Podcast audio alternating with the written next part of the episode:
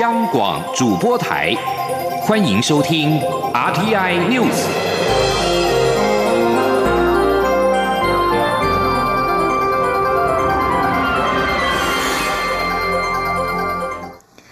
各位好，我是李自立，欢迎收听这一节央广主播台提供给您的 RTI News。华航机师的染疫事件仍在扩大。今天再爆出一名华航机组员所入住的防疫旅馆员工确诊。中央流行疫情指挥中心指挥官陈时中今天表示，经过研判，很有可能是旅馆环境中留有病毒，有清洁人员先被感染，再传给这名员工，而技师们则是被环境中的病毒感染，内部恐怕会有一个传播链。记者刘品希的报道。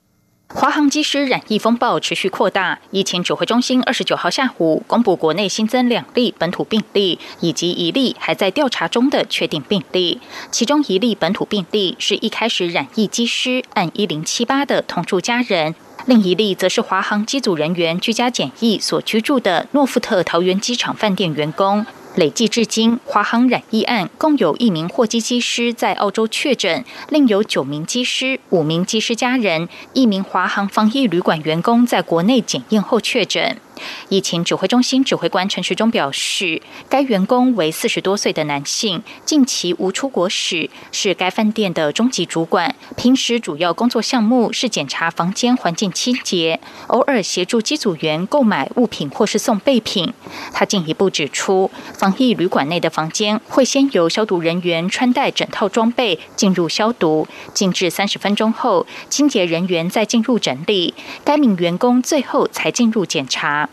陈时中表示，该名员工自四月十七号起，陆续出现咳嗽、流鼻水、呼吸喘等症状，并在十九号到二十六号间三度到同一间诊所就医，因为症状没有改善，二十七号到医院就医，经诊断有肺炎情形，住院隔离裁剪后确诊，目前住在加护病房。初步已经掌握一百零七名接触者，其中四人列居家隔离，其他一百零三人自主。健康管理指挥中心会持续议调框列可能的接触者，但陈时中指出，该员工病况不稳定，疫调有困难。目前掌握到的是三度就诊的诊所，诊所已经在二十九号开始歇业。指挥中心一旦掌握更多足迹，就会对外公布。陈时中指出，个案在十七号出现症状，往前推算，大约在十五号开始具有传染力。而在他可传染期间，共有六名确诊机师曾入住该旅馆检疫。指挥中心认为，因为机师都分别隔离，由该员工一人传染给其他多名机师的可能性很低，所以研判环境中有病毒存在。先是内部清洁人员有人感染，但是没有发病，并在旅馆内形成传播链。该名确诊员工则可能是与人接触被传染。至于确诊的机师们，则可能是被环境中的病毒感染。我们昨天也推敲很久，好像这样的以这样的一个程序来看，好，他直接被这环境染的可能性不是那么大，所以会怀疑说是不是有其他的人已经先被染了，然后在里面有一个传播链，哦，然后他也是被这些传播链的人跟人跟人的接触之间被染。而这些又有一个传播链，有可能的传播者，哈，所以在很多的环境下面，哦，留下的病毒，而相关的其他有一些机师就在这环境里面被染疫了。陈时中表示，这是首例防疫旅馆员工确诊，疫情规模很大。至于华航机师染疫案是否为本土群聚案，陈时中说都有可能性，但他还是认为源头是从境外来的可能性比较高。央广记者刘聘熙在台北的采访报道：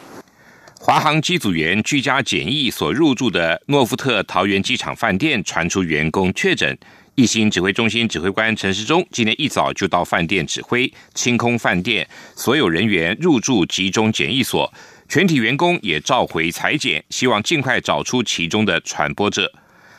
华航机师染疫事件再扩大，行政院长苏贞昌今天在行政院院会裁示。卫福部持续的厘清感染源，并专案协助华航机组员加速施打疫苗。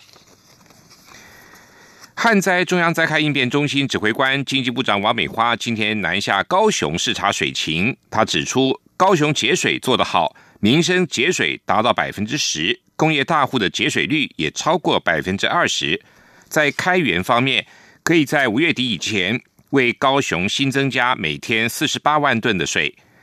王美花表示，高雄的水情转趋稳定。至于其他地区，虽然有降雨溢入水库，但能否解除旱象还要多观察。下周仍然会召开工作汇报，检讨最新水情。记者谢嘉欣的报道。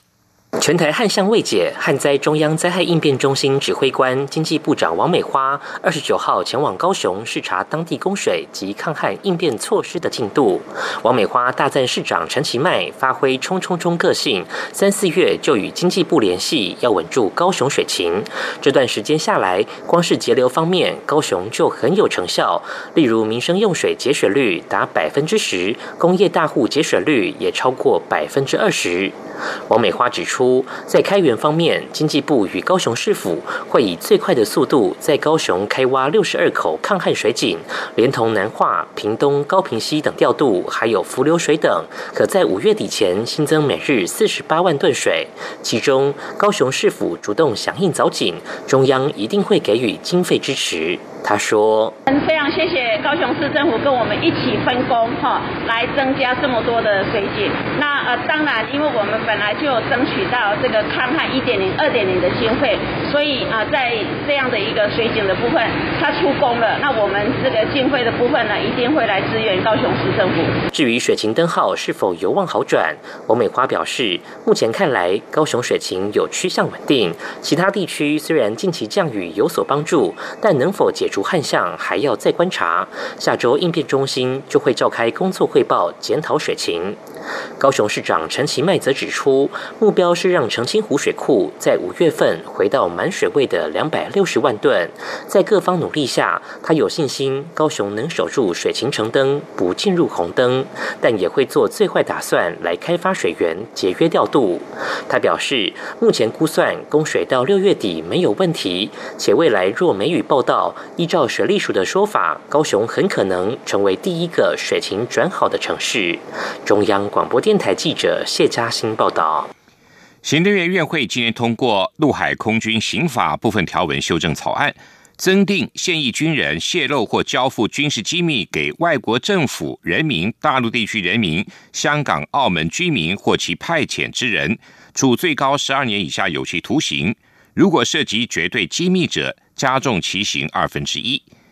现行的陆海空军刑法规定，现役军人如果泄露或交付关于中华民国军事上因秘密的文书、图画、消息、电磁记录或物品者，处三年以上十年以下有期徒刑；暂时犯者，处无期徒刑或七年以上有期徒刑。这次修法将现役军人泄露或交付军事机密区分为三个层次。包括一般人、敌人或是其派遣之人，以及外国政府、人民、大陆地区人民、香港、澳门居民及其派遣之人。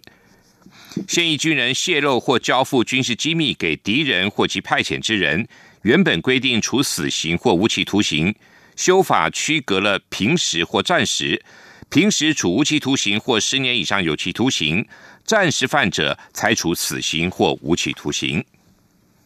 针对厦门市公安局出入境管理局在厦门台商协会成立了台胞台气服务站的相关报道，陆委会副主委邱垂正今天表示，这是属于中国大陆促统促融的作为。陆委会提醒在陆国人应该提高警觉，审慎防范，避免个人的权益受损。记者王兆坤的报道。关于厦门台商协会的台胞台气服务站。服务内容包括预约受理台胞证首次申请、到期换发、指导台湾民众办理在中国大陆定居等相关手续，并对申请资料进行初步审核，以及指导我民众在厦门当地办理暂住登记和居住证。陆委会副主委邱垂正表示，这是中国大陆促融促统作为，国人应警觉防范。邱垂正说，本会也要再次提醒在陆经商工作的国人注意。中国大陆的政治体制与台湾不同，官方部门进驻民间协会也非常态，应该提高警觉，审慎防范，避免个人的权益受损。陆委会在三月十八号宣布恢复陆方商务履约或跨国企业内部调动来台。邱垂正引述内政部移民署的资料指出，到四月二十二号为止，申请商务履约、跨国企业内部调动的有两百八十八人，已许可七十八人，其余案件目前正由相关机关进行审查。日本日前发表的外交蓝皮书，重申支持台湾以观察员身份参加世卫大会。邱垂正回应媒体询问时表示，中共当局屡次以其片面设定的一中原则，错误引用联大及世卫大会决议等方式阻挠台湾参与，是根本性以政治干预世卫组织运作，更罔顾台湾人民健康权益。邱垂正强调，北京方面无权代表台湾，更无法无力负责台湾人民的健康安全，这是像铁一般的事实。中央广播电台记者王兆坤台北采访报道，外交部长吴钊燮接受英国 Sky News 电视台专访指出，说明了台湾因应中国的军事威胁、两岸的关系现况等议题。外交部今天下午发布新闻指出，吴钊燮表示，中国持续向国际社会谎称台湾是中华人民共和国的一部分，但事实上，中国政府没有一天统治过台湾，这是事实，更是现状。台湾维持自由民主现状的政策温和踏实且负责，以广获国际间高度的肯定及赞扬。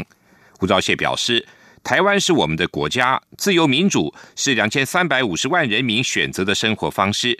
台湾人民将会继续坚定的捍卫家园及得来不易的民主制度。台湾不仅是先进民主国家，更是高科技的强国。身处中国威权秩序扩张的最前线，中国政府如果无力犯台，后果将对全球带来颠覆性的影响。期盼国际社会持续支持自由民主的台湾。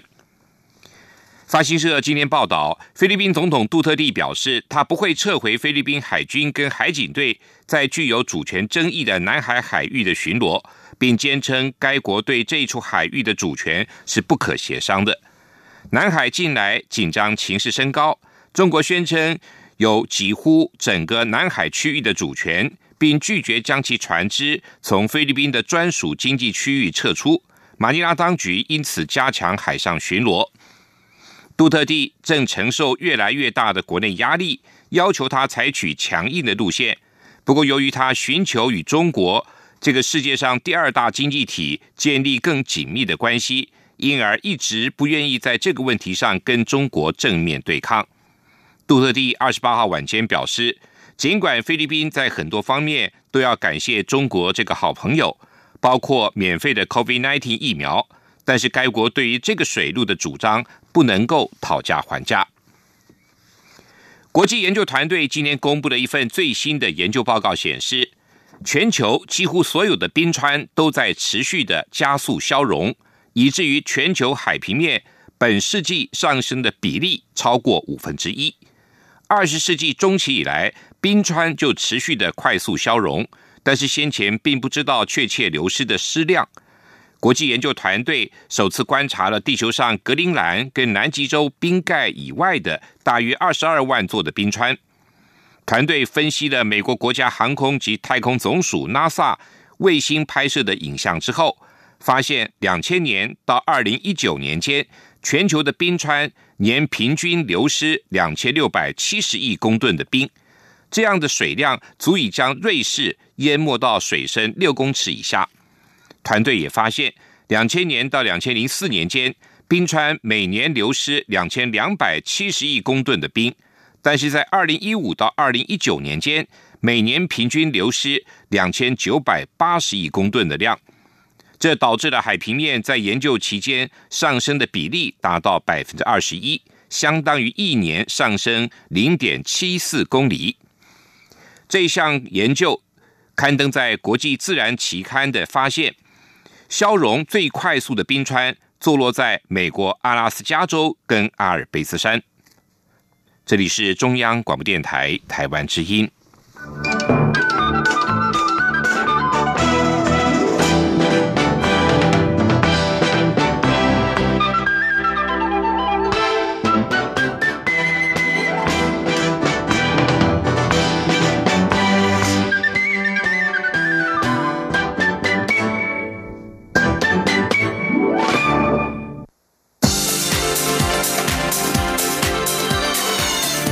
是中央广播电台台湾之音，欢迎继续收听新闻。欢迎继续收听新闻。美国总统拜登将在二十九号就职届满百日。拜登二十八号在发表国会联席会议的首场演说中，在外交方面就剑指中国，誓言要维持美国在印太区域的强大军事存在。拜登呼吁斥资数兆美元来重建后疫情时代的美国跟中产阶级和被遗忘的劳工，而且聚焦促进科技发展跟贸易，以抗衡中国的必要性。今年则是中共建党的百年，台海情势引发关注。战略学者苏子云今天表示，中共在未来三到五年还没有能力拿下台湾，如果中共动手。建党百年恐怕会变成百年一脉，但是从客观的战争史来看，仍然有战略突袭的可能。因此，台湾不能妄自菲薄，准备的越多，战争的可能性就越低。记者刘义秋的报道。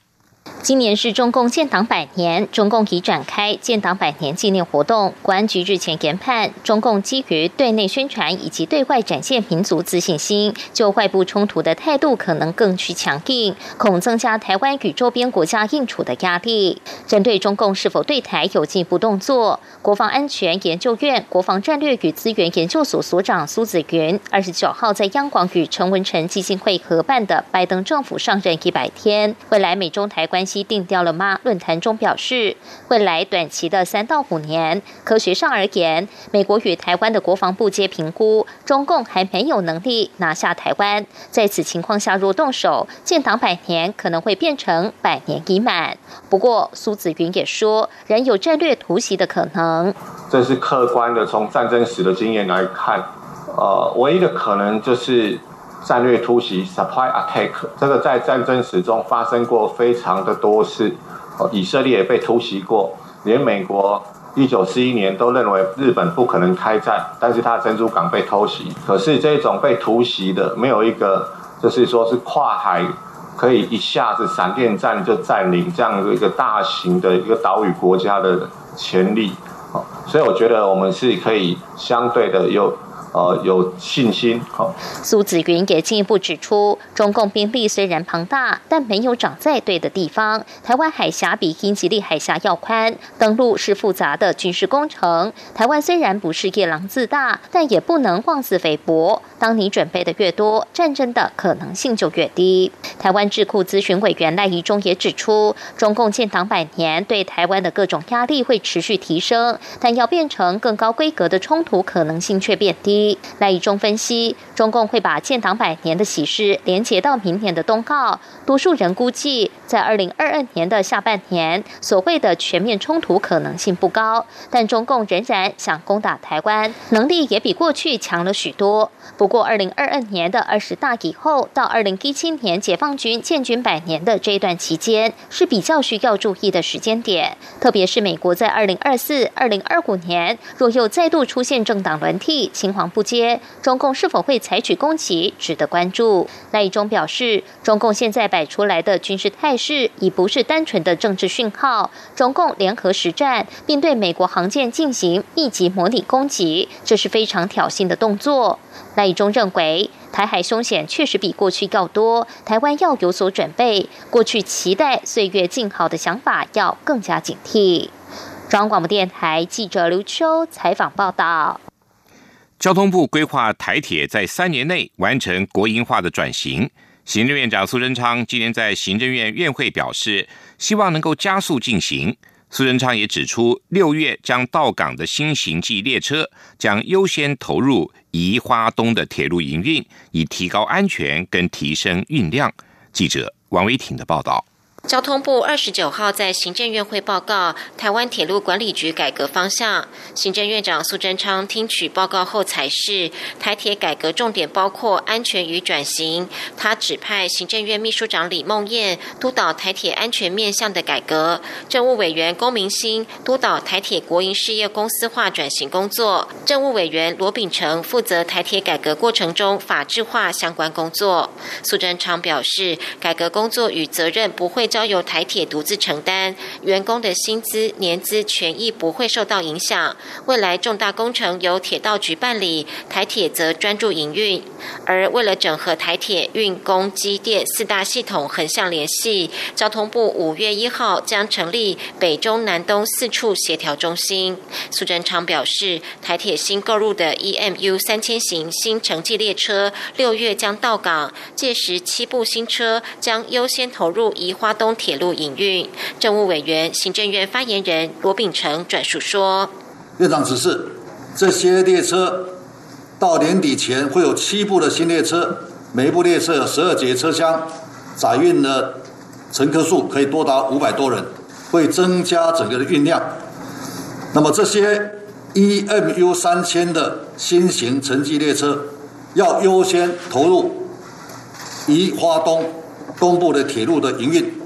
提高它的安全，提升它的运量。在施工安全方面，苏展昌表示，台铁要负起工地安全管理责任。五月底前完成工区管理与轨道安全防护，并建立违规厂商防堵机制。台铁两百零四项临轨工程已经全面停工检视。台铁局长杜维说，四月二十九号前，工程会、劳动部和铁道局将完成工程访查，如有复工急迫性者，例如边坡防汛工程，会优先办理；其余标案则经铁道局在五月十五号前完成复查，确认安全无虞后才能复工。另外，交通部规划三年内完成台铁转型。交通部长王国才在行政院会后记者会表示，目前朝国营公司方向规划，也就是类似中华邮政公司、台湾港务公司。针对苏奎希望能够加速转型，王国才说会尽量加快速度。中央广播电台记者王维婷采访报道。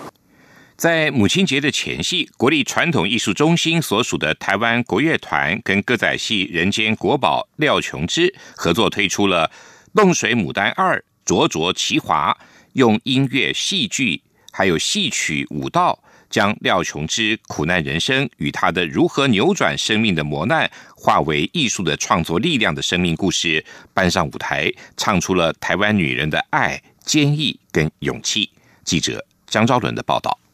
冻水牡丹二》灼灼情华，由歌仔戏人间国宝廖琼枝带领新传歌仔戏剧团新秀，结合台湾国乐团，以现代剧场形式搭配多媒体视觉效果与 3D 扫描打造的虚拟实境科技舞台，演绎台湾歌仔戏第一苦旦廖琼枝从双十年华到八十高龄的酸甜苦辣人生故事，展现人生伤痛淬炼出的表演精华，为台湾精致歌仔戏树立传承典范。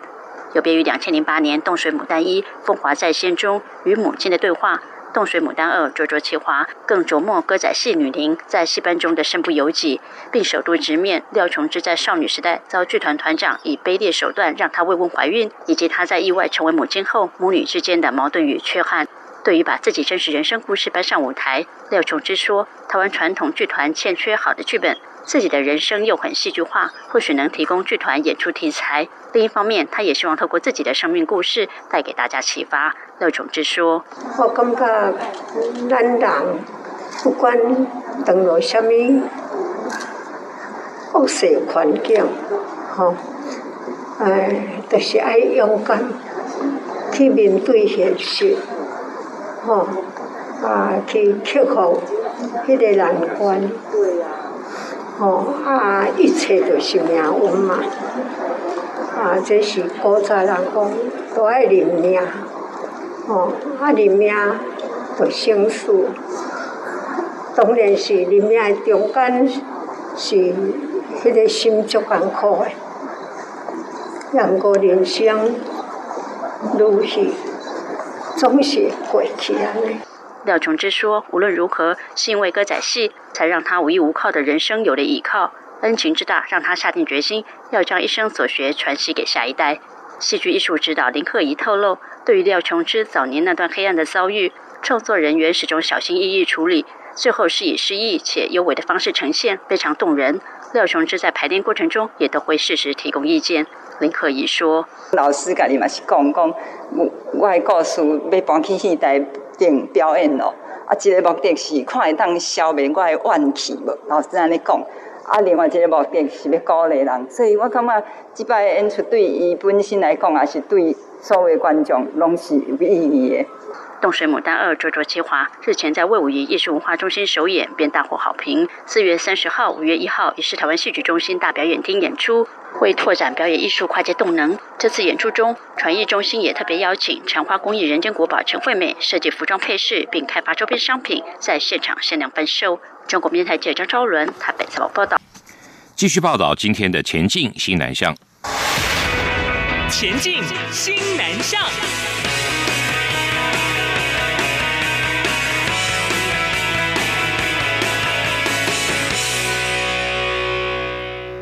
由中央电台发起的寻找失去联系的第二位妈妈行动，上个月开了先例，首次为台湾保姆寻找一名在印尼的一岁六个月大的男婴。历经了一个月的峰回路转的寻觅，终于传出了好消息。来听这则报道。